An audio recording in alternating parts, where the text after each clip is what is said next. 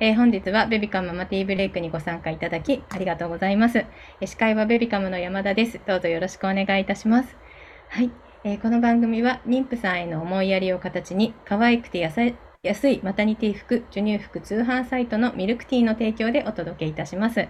えー、可愛いマタニティ服と授乳服がいっぱいなので、ぜひチェックしてください。今ね、チャットの方に、えーと、URL 貼らせていただきます。はい。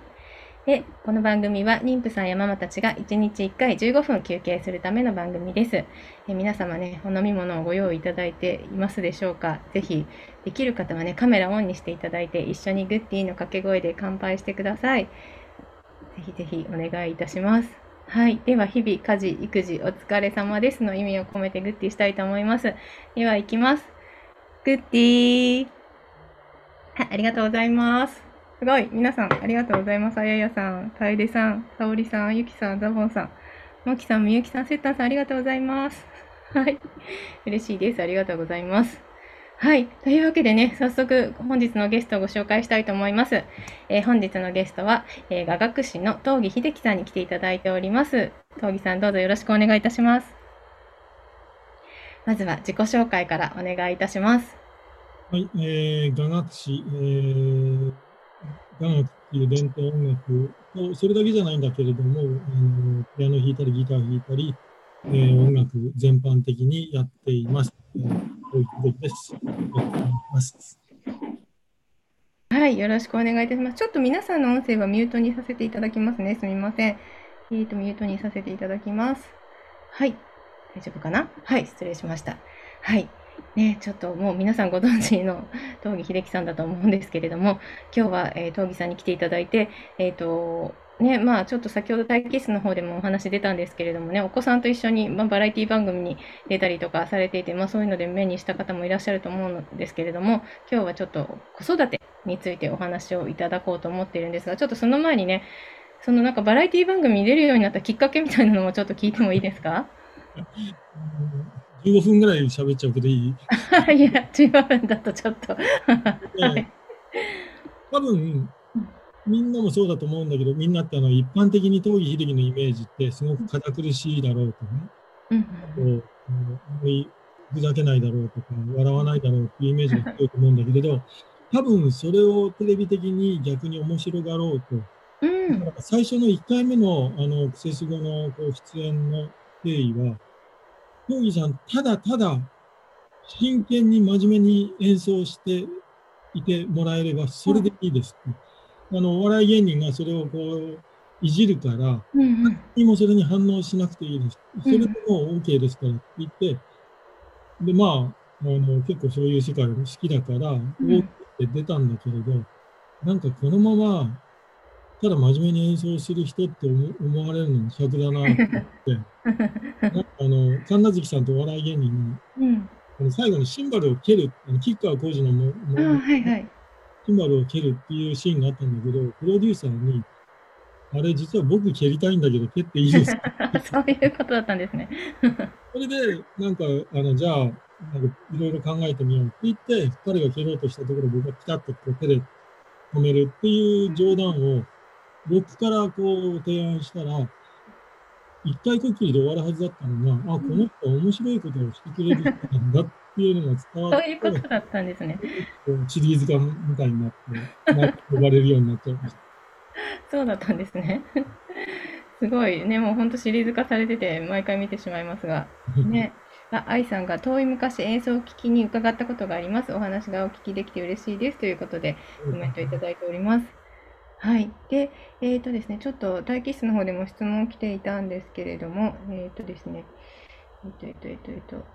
ごめんなさい、どこ行っちゃった。えっ、と、あ、そうですね。えー、東儀さんの子育てで心がけていることなど知りたいですということで、まあ、そのね、バラエティ番組でもお子さんと一緒にご出演されていたりとか、まあ、SNS とか拝見しててもすごく仲が良い感じで、あの、すごく見受けられるお友達みたいな感じなのかなっていうふうにちょっと見ていて思うぐらいちょっと仲いい様子が見えるんですけど、まあ、子育てで心がけていることっていうのはどんなことですか？あのわざわざこれをしなきゃって言って僕は頑張ったことって一つもないんですよ。で自然にそういう結果になっているから、よりこう成功してると思うんだけれど、例えば、とにかくよく対話をする。これをしようと思ってすると、あの、なんかぎこちなくなったりするじゃない、うん、別にしたくなければする必要はないし、わざわざ掘って作ろうってするっていうのは余計良くないことだから、自然体でいいんだけれど、でも僕はコミュニケーションをすごく取りたいし、子供もこう、物心ついた頃からいろいろコミュニケーションを取りたがるものだから、それをこう、本当にね、100%子供の発信を逃さ逃すまいと、こうそれも逃さないように頑張ろうじゃなくて、逃すのがもったいないから、九州一等速全部見ていたいから。で、もうその、これはもう戻すことができない時間だから、うん、受け止めてこう味わっておこうと思うと、自然にこう対話になっていって、あとはこう、子供ってこう瞬時瞬時にいろいろこう、新しいものを掴んでいって、うん、瞬間的にいつでもリニューアルしていく存在だと思うから、子供が何か僕に話しかけたとき、うん、何か訴えたいとか、何かあったらお話ししたいでもいいんだけれど、うん、ねえ、パパってこう言ってきたときには、どんなに僕が忙しく何かこう作曲の途中であろうと、すべて手をやめて、顔を見て、なあにってこう聞いて、うん、ことにしてました。へえー。あのー、大体親って忙しいと、あ今忙しいことでねっていうことが多いと思うんだけど、うん、えってその後っていうのは子供にとって、もうこう熱が冷めちゃって、うん、あの、一番こう、なんだろう、ムーブメントが強い時に、うん、あ、聞いてもらえないのか。うん、一番全部こう気持ちがいいのに、うん、後になると、それがこう少しテンションが下がってしまう。で、それが今度続くと、後って本当にあるのかなっていう懐疑的になっちゃって。で、もっと続くと、どうせ聞いてくれないんだから言うこともないか、聞いてみることもないかって、こう、だんだん悪い方に行くから、う。ん、でも必ずこの人は聞いてくれるっていう風になると、子供はいいことだけじゃなくて、小さい子なんか褒められたいから褒めたい、られたいこととか当たり前なんだけれど、なんか怒られそうなこととか、悪いこと、出会った悪い心配するようなことも、すべて話すようになりますね。確か怒られるかなっていうようなことを考えずに、うん、この人は何でも吸い取ってくれるんだから、うん、そうっていうことになるみたいな。うんうん信頼がものすごいですね。あ、みゆきさんもおっしゃってるけど。うんうんうんうん。え、それってすごい、もう、かなり小さい時からされてました、うん、だから結局、こう、言葉を喋る前の？ね、うんうん、ああ、うんしか言わないとか、ただ泣くだけのことから、うんうん、何かこう発した時、もちろん泣いた時っていうのはすぐに近寄っていって、うんなんだろう、何が言いたいんだろうとか、ただ声を上げたいだけなのかなとかって、すごく観察してましたね。うるさいと思ったことはないんです。うん、あんまりうちの子言わなしなかったけれど、はい。突然、この、大きな声で泣いても、その様子っていうのは、うん、ずっと続く、あずっとって何年も続くわけじゃなくて、うん、その年の、その小ささの、うん、その瞬間でしか感じることができない貴重な体験だと僕は思えたから、うん、うわ、すごいな、すごいな、すごいなって言って、うん、様子を観察して、愛おしく感じていましたね。うん、すごいね。みゆきさん、泣いてもいいって大事ですよね。うん、え、愛さん、いつも聞いてもらえると思わせてくれるからこそ、もっと話そうと思えるのかもしれないですね。というね。小学校ぐらいの、うん意思がはっきりしてくる子供になると、うん、今度やっぱりいろいろこう、バランスを取るようになるじゃない？考え方がしっかりしてくると。はいはい。そんな中で、例えば親に気を使い出すと、うん、例えば学校で先生に怒られたこととか、うん、テストですごく悪い点を取ったこととか、うんうん、これどうしよう、親に言うべきかなとか、親に対するかなとかって思うことが、があると思うんだけれど、ね、何でも聞いてよく喋ってると、僕は、うん、どんなことを言われても怒ることがなかったので、うん、そうすると、悪いというような感じのこと、テストで悪い点を取ったとか、先生に叱られたとか、友達に変なことを言われたとか、うん、親が心配しそうなことも何でも目キラキラ輝かせて報告してくれる。そうなんですね。心配をしないで、心配して喋ってくれるから、仕事をしなくなる。うん、え、なんか注意しなきゃいけないこととか、例えば、そういうことって今まであんまりないっていうお子さんってことですか？ったけれど、あの、でもまずこう、大きな声で怒るってことは僕は一回もしたことがないんだけれど、うん、あの、何かこう、教えて諭さなければいけないことっていうのはいくらでもあって、で、そこは環境、言葉を使って、丁寧に理解する方向がどういうのがいい道なのかなっていうのを僕もパズルのように考えて、きちんと説明してましたね。説明するっていうのが一番大事で、うん、そう怒るっていう行為は、大人の気が済むっていうだけの、で、実はそれで何も済まないんだけれど、大人側の、なんかこう、都合でしかないんですよ、怒るっていうのは。うわそうですね。うん。怒るって子供がこう良くなるかっていうよりも、うん、理解すれば良くなるわけだから、理解するようにきちんと説明をすると。なんでそうなったんだろうちょっと時間を巻き戻して考えてもらって、その前こういう行動だったからこうなって、うん、その前はって言って、ああ、それが原因だよ。それだったら、こう、パパだってそれはちょっとこう、誤解しちゃうかもしれないなとか、それをすると、次にこういうふうにうまくいったかもしれないね。今度からそれを注意するといいよっていうふうに、さっていくと、簡単に説明ってつくことが多いんで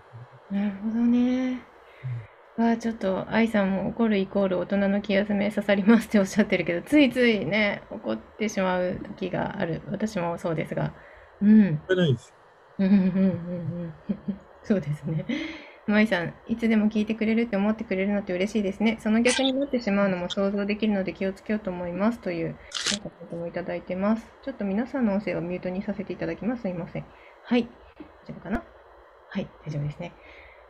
はい。で、ちょっとあともう一つ聞きたかったのが、その、えっ、ー、と、お子さんも音楽やられていて、音楽を教えるときは、なんか先生みたいな立場になるんですか？その、なんかパパと先生みたいなのがいるのかなってちょっと思ったんで。いや、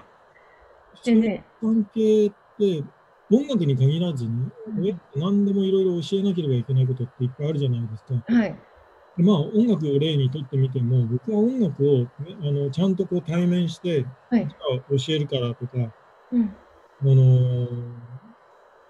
これをやりなさいとかって言ったこと一回もないんですよ。あそうなんですね。うん、で彼はあの、うちの子供はギターも弾くし、ピアノも弾くし、ショーや七力っていう雅楽の楽器もやるんだけどね、うんうんなんとなく、いつも僕がその、それら、ピアノやギターや音楽の楽器をものすごく楽しんで吹いているから、僕自身はね。うん。てるから、なんかその自分も面白そうだからやってみようって言って、真似をするんですよ。うん。真似をしてるときに、例えばギターを弾いてるときに、あの、よくロックを聴いてきてたから、あのフレーズを弾きたいんだなって僕が感じると、うんここを順番にこうやって押さえるとあれになるよっていう、こう、普通の遊びのように、こうやってくると本人は喜んで、自分で何回も反復するから、それがこう習得になっていくわけで、だからなんか、教えるっていうのは何かテストに出るから覚えなさいとかっていうのは、全然こう身にならなくて、やりたくなっちゃわないっていう空気を下敷きにしとくと、勝手にやりますね。うん、で、こう、求めて、ものにしていくって一番力になるわけです。うんうんうん、こう授業的に、うん、対面して、きちんと教えるっていうのは、未だかつてやったことがないです。うん、それってでもすごい、東儀さんが楽しく、楽しそうにやっているからですね。と。これは大きいと思います、ね。うんうんうんうん。だからあの、幼稚園の頃かな、なんか僕もあの、なんかステージにいきなり登場してきてね、はい。あの僕が出なさいって言ったわけじゃなくて、うん。思わず出ちゃって、で、僕が演奏してるところの横でずっと踊ってたりとか、はい。したことがあって、で、ああ、この子は本当にこう、これだけやったんだからちゃんとやろうとかじゃなくて、うん、やりたいっていう衝動をいつも大切にしていて、うんなんか表現する人にな子になったんだなと。だから彼はこう、うん、僕もそうなんだけれど、人前で喋るとか、演奏するっていうのは、もう何にも緊張しないみたいですね。へー。じゃなくて、失敗したら失敗したで、まあ、ちょっと失敗しちゃったなって言って、自分で悔しがって、気をつけようってことで、失敗したからって言って、次に怖くなるっていうことはないみたいですね。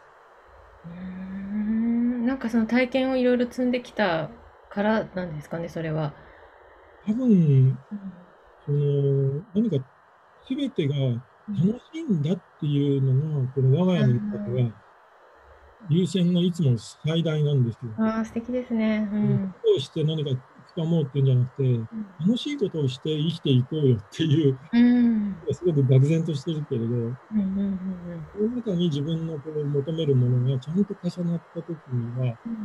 すごく力になっていい結果になるんじゃないかと思いますね。うん。えっと、はい。音楽とかスポーツとかね、うん、なんかこう、よくクラシックのピアノとかバイオリンとか、1日8時間も勉強して、レッスンをして、がむしゃらにやった人の演奏って、もちろんそれの努力の結果いいっていうこともあるんだけれど、なんかすっごくきちんとして、もう頑張ったんだなっていうような演奏は感じるけれど、あこの人本当にいい音楽で楽しんでるなっていう感じがしないことの方が多かったりするんだ。なんかそういうのってこう、心のゆとりとともに、なんか楽しそうにやってきた人の音楽って、うん、人を楽しませる力がすごくあって、うん、これは音楽だけじゃなくて、何でもそうなんですね。人間関係も何かこう、やらなきゃとか、勉強もやらなきゃじゃなくて、うん、なんかそこにこう、したくなっちゃう、この人と話をしたくなっちゃう、この知識を取り入れたくなっちゃうとか、そういう受動的じゃなくて能動的な環境があれば、うん、何でも面白く活かせると思いますけどね。うん、なるほどね。ありがとうございます。えー、うさぎと豆さん、すごく穏やかなお父さんというイメージですが、イライラすることないのですか？というご質問。イライラすることないことはないんだけれど、あんまりないです。あのこの子育ての話でしょ、これはね。そうですね。うんうん、だって、例えばそれがね、うん、人間で、このイライラさせようと思って意地悪な人っているわけじゃない、世の中に。はいうん、そういうものにはものすごくこう立ち向かって、正義感でこうなんか懲らしめて、こう、言葉でちゃんと分からせてやろうみたいな気持ちにはなるけれど、うん、そういうこう悪気のない子供のを見ていれば、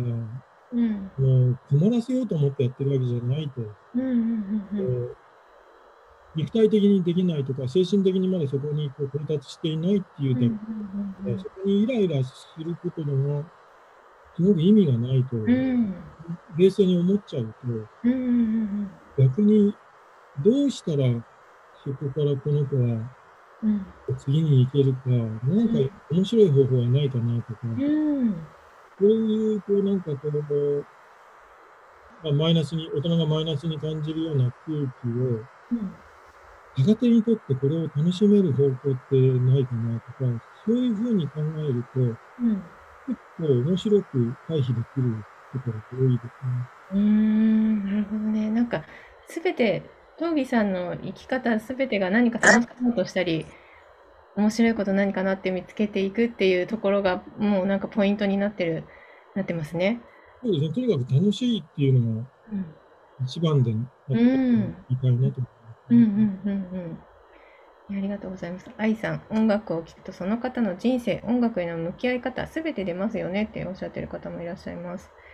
えー、ロキさん、溝口はじめさんとのコンサートを聞きに行ったことがあります。パパとしてのお話が聞けて嬉しいです。私は音楽が好きなので、子供にも好きになってくれたら嬉しいなと思っています。楽しんでいる姿を見せたいなと思いますというコメントもいただいております。えー、音楽も何でもそうなんだけど、うん、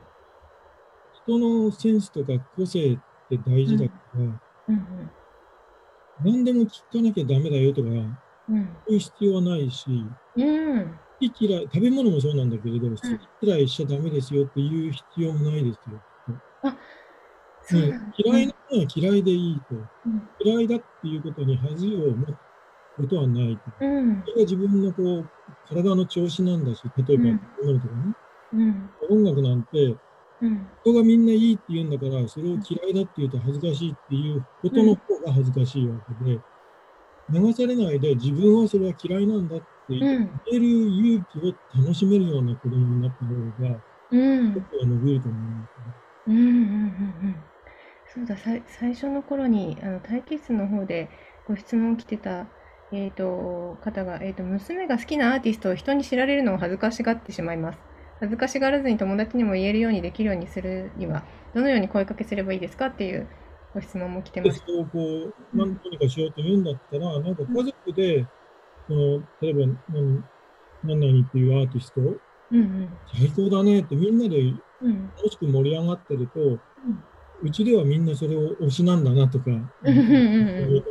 うん、だったらこうあの味方がいるんだっていう、うん、後ろ盾があるんだっていう実感だと思うから、なんかこう、親がとりあえず全部それを応援してみるとか、うん、気になってね。うんうんうん、そうするとなんかそれがそのまま他人にも、うん、親も好きなんだし、うん、いい気持ちが、うん、出やすくなるんじゃないかな。うんうん、いいですね。別に恥ずかしいんだったら別に特に言わなくてもいいじゃない。うんうんうんうん、それはこうこそこそっと楽しむのもその本の楽しみ方だから、知ってもらいたくない空気感を大切にしようと思ったら、うん、それでいいと思いますからね。うん、東儀さん自身も今東儀さんが子育てされてるように自分も育ってきたっていう感じですか？うん。あ、違うんですか、ね、うちの親は結構こう、うん、なんかよく怒られたし、僕は。そうなんですね。もちろん愛情のある平手打ちなんだけどね。だからその愛情があるっていうのは分かるから、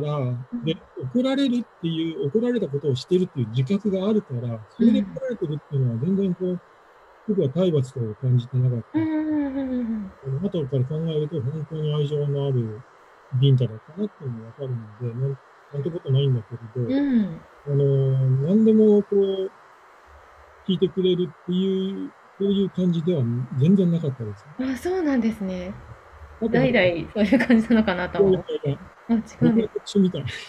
あ、そうなんですね。あと、一応ね、子供がお腹にいる頃、あ、っていうか、その前から、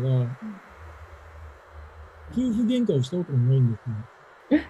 口論すらもしたことがないんです。奥様と。これを言うとね、そんなことありえないから、どっちかがきっと諦めてるんだとかね。そうですね。切ってるんだとかって変な誤解を生じるようなぐらい、うんうん、ぐらい何にもなく、こうお互いに全てこう、うん、なんだろう、理解できてるっていうか、へ受け入れる体制ができてるっていうかね。あの性格が全然違うんですよ、夫婦、うんうんうん、お互いの価値観っていうのがこう分かり合えてるから、喧嘩する必要が全然なくて、のさっきの子供の話と同じで、うん、この自分の気持ちを相手にちゃんと説明できて、それをお互いに、こう自分とは違うけれど、そういう考え方なんだっていうのを受け入れ合うことができるし、うん、でまあ、あの、ものに感動したり、面白がったりする価値観がすごく似てるっていうのもいいことだね。うんうんうん、そんな中でこう子供がそれを見ているから、ああ、そうですね。家の人同士が自分の仲間なはずなのに、うん、なんかこう、ピリピリしてるとか、うんうんうん、パパの意見とママの意見となんかどっちが正しいんだっていうので、ドキドキするっていうことは、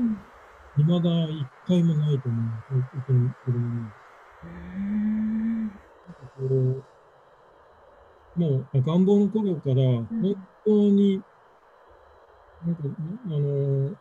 子育てを面白がっていたし、うん、お互いできる人ができることをできるときにするっていう、あの、そうなんですね。書いたりとか、うんうんうんうん、こうすることいっぱいあるじゃないですか。はい、こうあの朝出かけて帰ってくるっていうサラリーマンタイプじゃないので、家に行っても多いから、でいろいろやることがあって、うんうん、そういうふうにこう、みんなで楽しく生きていくっていうのがそのまま、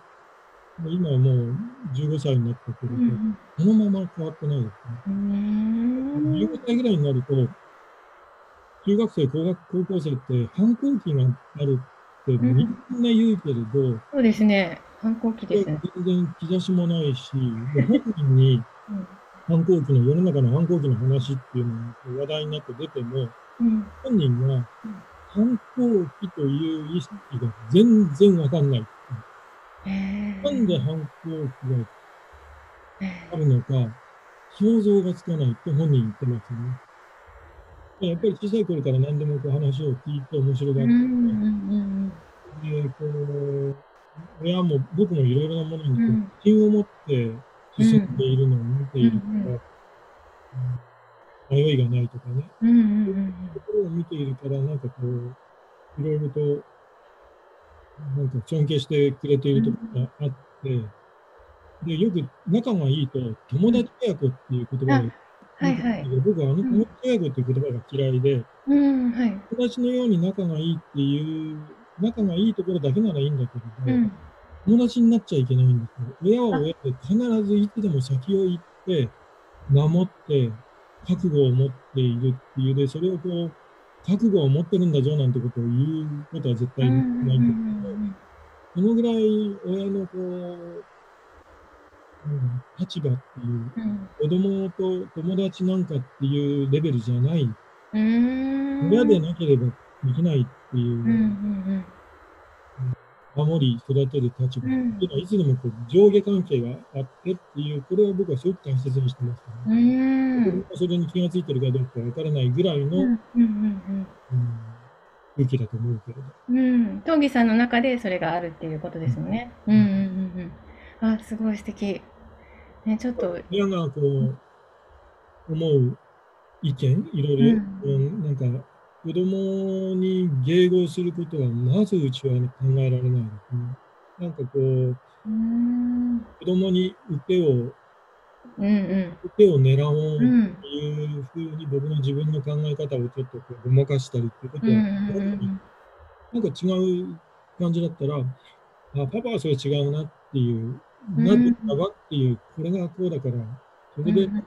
違うと思うんだよっていうことを話せばいいだけでね。でも、チッチ、あ、チッチってあのあだ名なんで、はい、相性ですチッチはそれでいいと思うのチッチが判断したことは自信を持って、うん、こう、左右されることないんだよ。うん。だからねっていうふうに話すと、ちゃんとこう、お互いがお互いでいられる。うん。まあ、迎合することがない。うんうん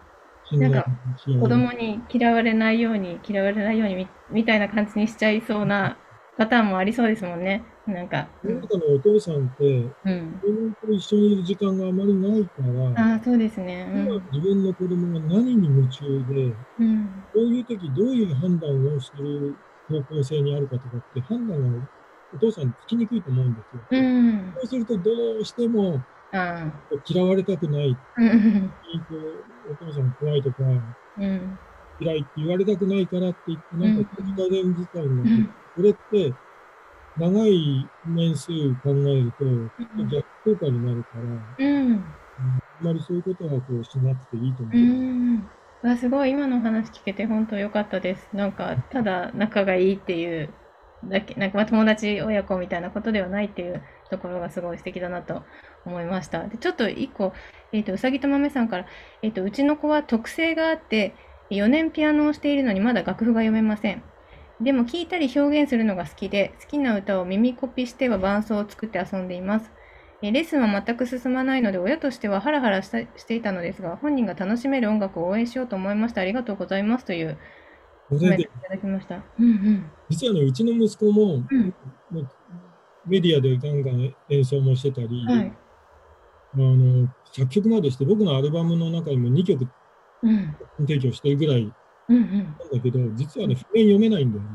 えー、うん、そうなんですね。僕も、うん。譜面なんか別に読めたら絶対便利だし、うん、人とコラボレーションするときにそのうち必要だから、うん、ちゃんとあのパパが譜面の読み方をこうなんかコツを教えてあげるよとかって言って、うんうん、本人はね読む気がないんですよ。でも、すごくいい気持ちで音楽、ピアノを弾いたりギターを弾いたりしていて、それを聴いている僕は、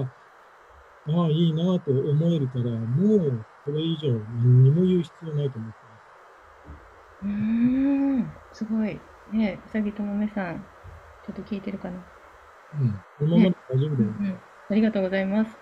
えー、みゆきさん、そもそも反抗って親の思っている通りにしないイコール反抗になってる気がしますよね。うちも0歳から意思表示しっかりあるので反抗期とも思わないし、ただ表現がしっかりできるようになってきた。それだけな気がしますというコメントいただきました。ありがとうございます。うん。えー、舞さん、同感しまくりです。子供とずっと仲良くありたいけど、友達親子はちょっと違いますよね。親としての覚悟、何でも話し合える関係性が大切なんですね。っていうふうにおっしゃってます。えー、浅田さんは、チッチさんの音楽感性って本当に素晴らしいですね。というコメントいただいてます。はい。ありがとうございますね。ちょっともうあっという間にお時間がもう過ぎておりました。はい。素敵なお話、たくさんはい。もう